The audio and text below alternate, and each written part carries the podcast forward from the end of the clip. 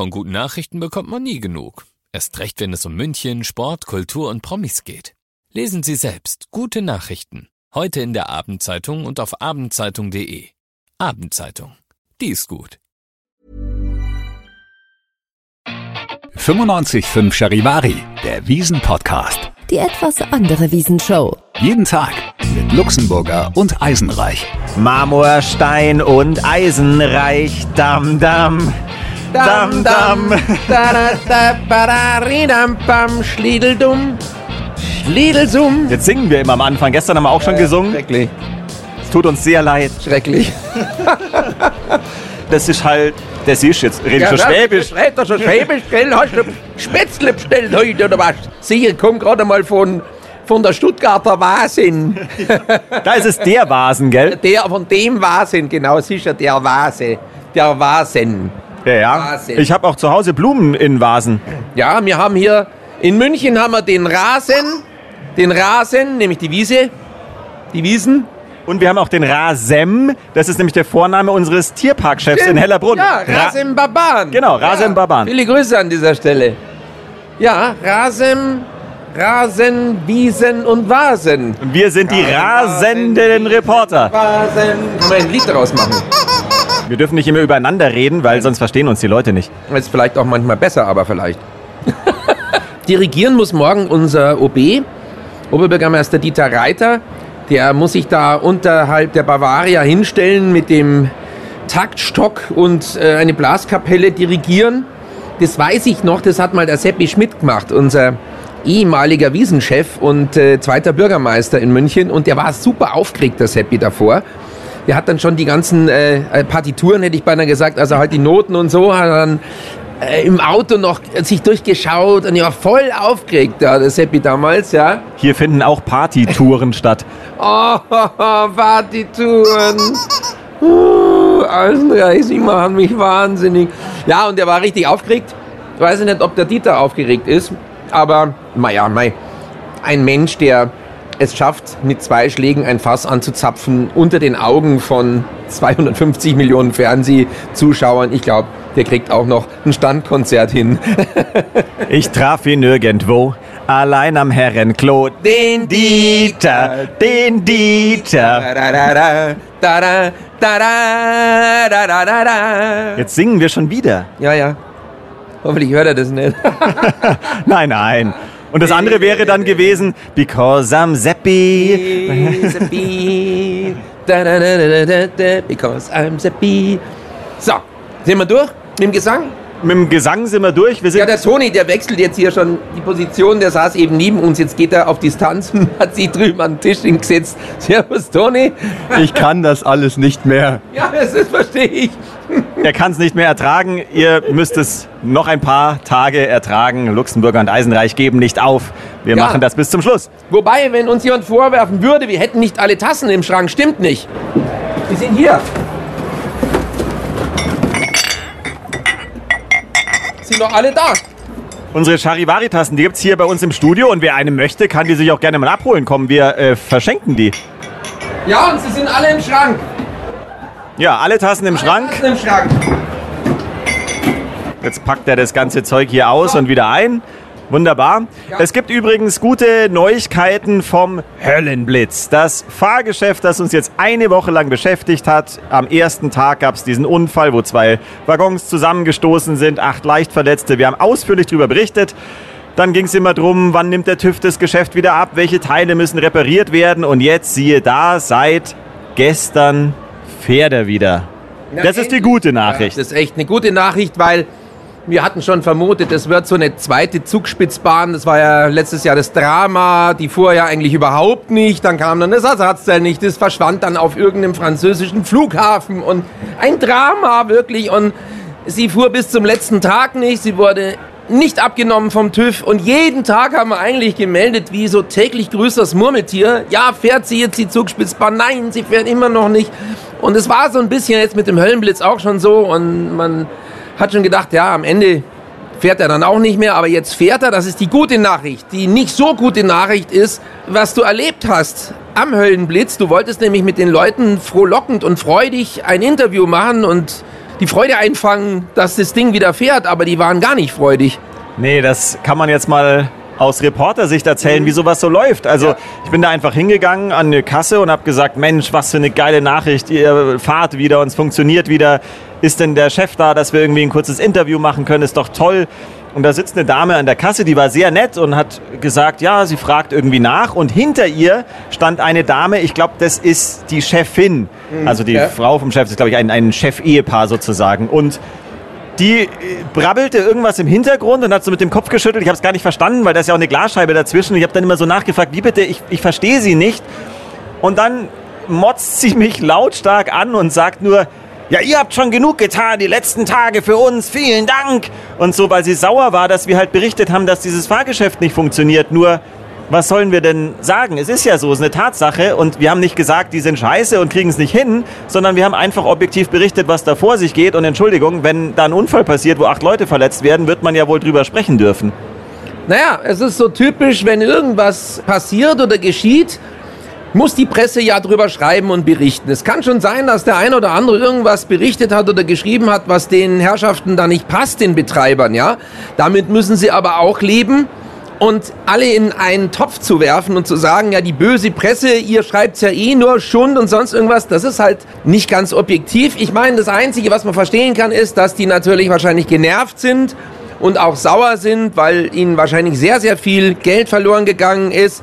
Absolut nachvollziehbar und verständlich. Das hat ja auch was Existenzielles wahrscheinlich. Dass sie da nicht gut gelaunt sind, okay, aber wenn man dann zumindest freundlich nachfragt und freudig und wir haben nie was Negatives berichtet, im Gegenteil, es ist eigentlich schon eine ziemliche Werbung oder auch zu sagen, mit ihnen mitzufiebern, jeden Tag haben wir fast in den Nachrichten gehabt und immer in unseren Berichten, mit ihnen mitzufiebern, ja, schaffen sie es, hoffentlich kriegen sie es hin. Wir haben ja nicht gesagt, ja, immer noch nicht oder ihr kriegt es nicht gebacken oder so, sondern eher so positiv und dann eins auf den Deckel zu kriegen und da so nach dem Motto, ihr erzählt eh nur Unsinn, das ist nicht so schön und erstaunlicherweise war dir das ja vorher schon mal passiert, nämlich mit dem Riesenrad.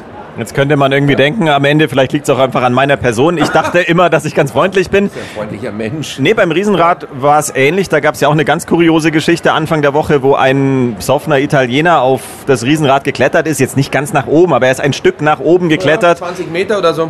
und sehr hoch. wollte, ja, natürlich, aber wollte seiner Freundin irgendwie eine Liebeserklärung machen, hat die Polizei zumindest getwittert, die haben uns das so gesagt. Und dann wollte ich auch einfach nur nachfragen und habe auch gesagt, ich bin mit dem Ansatz hingegangen, hey, es ist Gott sei Dank nichts passiert. Es ist schon klar, dass es auch riskant war. Aber vielleicht könnt ihr was dazu sagen einfach. Wir können das ja gerne auch so äh, hinstellen, dass ihr nicht dasteht, als ob es bei euch keine Sicherheitsvorkehrungen gibt, weil es kann immer passieren, dass ein Verrückter irgendwo Ja, ja, durchschlüpft und da steckt man ja nicht drin. Aber da habe ich mich auch, glaube ich, durch fünf Leute durchgefragt. Erst hieß es, sie wiss oder wüssten gar nichts davon. Ja, der Betriebsleiter hat doch gesagt, er weiß nichts davon. Ja, wo ich das kann er her ja hätte- jemand anderem erzählen. Ja, und es war ja klar, das wusste, wusste die ganze Wiesen, jeder wusste es, alle haben drüber geschrieben und am Ende habe ich dann den Chef kurz gesehen und habe versucht, ihn zu fragen und er hat einfach, äh, ja, auch eigentlich fast schon wutentbrannt, würde ich sagen, abgewunken und hat gesagt, nein, ich sag nichts, äh, nein und ist einfach weitergelaufen und dann steht man da im Regen und kommt sich auch ein bisschen blöd vor, weil er hätte mir auch einfach sagen können, wir reden kurz miteinander, ich möchte aber kein Interview geben oder so. Das ist auch in Ordnung, aber mein Gott, wir sind doch alles hier normale Menschen. Wir versuchen alle hier auch unsere Arbeit zu machen, das muss man auch mal sagen. Und dann kann man doch ganz entspannt miteinander reden. Also ich finde, was mir bei der ganzen Geschichte nicht so gefällt, ich finde, die Wiesen ist ja, wie unser Wiesenchef Clemens Baumgärtner gesagt hat, ein Gesamtkunstwerk. Es ist ein Gesamtkonstrukt. Viele Menschen sind daran beteiligt. Es gehört auch dazu, dass man miteinander redet und wenn etwas passiert, dass man dann durchaus drüber spricht. Es ist so wie in so ein Popstar, der sagt, oder ein Fußballer, der keine Interviews geben will. Das gehört aber zu deren Job dazu, weil es im Prinzip ja nichts anderes ist als die Kommunikation mit den Leuten da draußen. Also wenn jemand nichts sagen will, dann heißt es auch, ich will den Kontakt mit der Öffentlichkeit nicht haben. Aber von der Öffentlichkeit leben sie ja. Sie leben ja davon. Und wenn wir berichten, dass dieser, Entschuldigung, depperte Höllenblitz widerfährt, dann ist es doch für sie nur Werbung. Dann sagen wir, hey, die Kiste ist jetzt eine Woche lang stillgestanden, nach einem Unfall. Aber jetzt fährt sie wieder. Ein Service. Und da muss ich sagen, erwarte ich schon dass wenn man hier auf dem Volksfest teilnimmt, dass man nicht sagt, ja, ich nehme aber nur so lange teil, ehe alles toll läuft. Und wenn es mal nicht toll läuft, dann bin ich aber nicht für eine Aussage bereit. Und das finde ich einfach so eine Art von Schwanz einziehen, die mir nicht gefällt und letztlich dann natürlich auch nicht, dass man alles auf die Presse schiebt, weil wir können nur wirklich nichts dafür, wenn bei denen zwei Gondeln zusammen rumpeln. Ja, also da sind wir nicht dran beteiligt. Ich finde, das war ein schönes Wort zum Samstag jetzt. Nein, das muss man auch mal sagen dürfen. Wir machen hier viel Quatsch und so, Ja, aber ja. das einfach mal als Blick aus unserem Reporterleben, wie es uns hier draußen auch so geht. Also Heindling hat ein schönes Lied, es geht los mit Seid's freundlich. Jawohl. Jawohl. Und das wäre jetzt unser Wunsch oder unser Plädoyer einmal in Richtung Schausteller. Seid's freundlich, bitteschön. Aber auch zu uns Reportern. Wir wollen euch nichts Böses, aber redet's mit uns. Weil wir können sehr gut reden, wie man merkt. Wir sabbeln hier immer den ganzen Tag und müssen auch sehr viel reden. Stell dir vor, wir würden einfach nichts sagen, dann wäre es hier immer still. Allerdings. Ich sag nichts mehr. Das ist aber auch nicht schön, oder? Nee, Nee. halten wir das lang durch? Nee. Nee. Nee.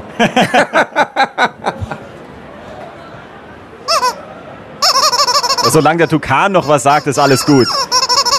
Der war wieder auf Tinder Bird. Ich hab's gesehen vorhin. Oh, hat er eine neue Tukan-Freundin? Er, er sucht ein Weibchen. Kann man jetzt mal sagen, glaube ich, hier, der Tukan sucht ein Weibchen.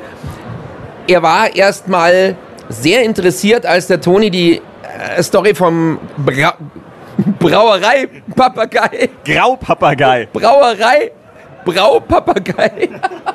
Sehr schön. Das ist das neue Maskottchen der, von Paulaner Löwenbräu in den, den Münchner Brauereien, der Braupapagei. Also, Entschuldigung, als der Steht Toni, vor dem Kessel und braut das Bier. als der Toni die Geschichte vom Graupapagei in der U-Bahn erzählt hat. Da war er sehr hellhörig, aber es hat sich dann letztlich herausgestellt, dass es ein Männchen war, Jakob. Und deshalb ist er jetzt schon ein bisschen traurig und sucht ein Weibchen. Man kann ja noch mal kurz sagen, der Redaktionstukan hat einen wunderbar roten Schnabel, er hat eine Zahnlücke, ein gelbes Unterteil, also seine Füße sind gelb und er hat einen grünen Schwanz. Soll ich jetzt dazu was sagen? Ich halte dir extra das bitte, Mikro hin. Wenn wir das bitte so stehen lassen, ich möchte dazu jetzt nichts sagen. Also gut, wer Er hat einen einen... grünen Schwanz. Also der Tukan. Nicht der Eisenreich. Entschuldigung. Nein, also wer ein Tukan-Weibchen kennt, Ja. was an unserem Tukan interessiert ist, darf gerne vorbeikommen. Wir bitten den Toni auch noch mal vielleicht auf Insta ein Foto noch mal, ein Porträt vom Tukan zu posten. Wie gesagt, ein junger, gut aussehender Tukanmann, ein Tukanmännchen in den besten Jahren mit eigenem Nest sucht ein Weibchen. Mir reicht's jetzt ehrlich gesagt auch und ich werde jetzt dann demnächst nach Hause tukan.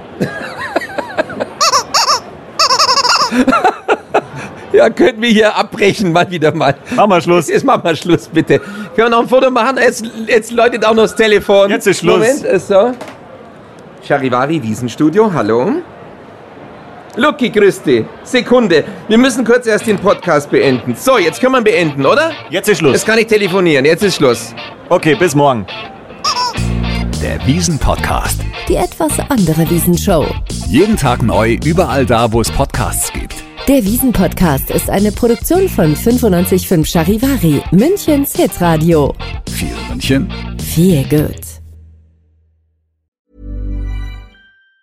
Even on a budget, quality is non-negotiable. That's why Quince is the place to score high-end essentials at 50 to 80% less than similar brands. Get your hands on buttery soft cashmere sweaters from just 60 bucks, Italian leather jackets, and so much more. And the best part about Quince, they exclusively partner with factories committed to safe, ethical, and responsible manufacturing. Elevate your style without the elevated price tag with Quince. Go to quince.com slash upgrade for free shipping and 365-day returns.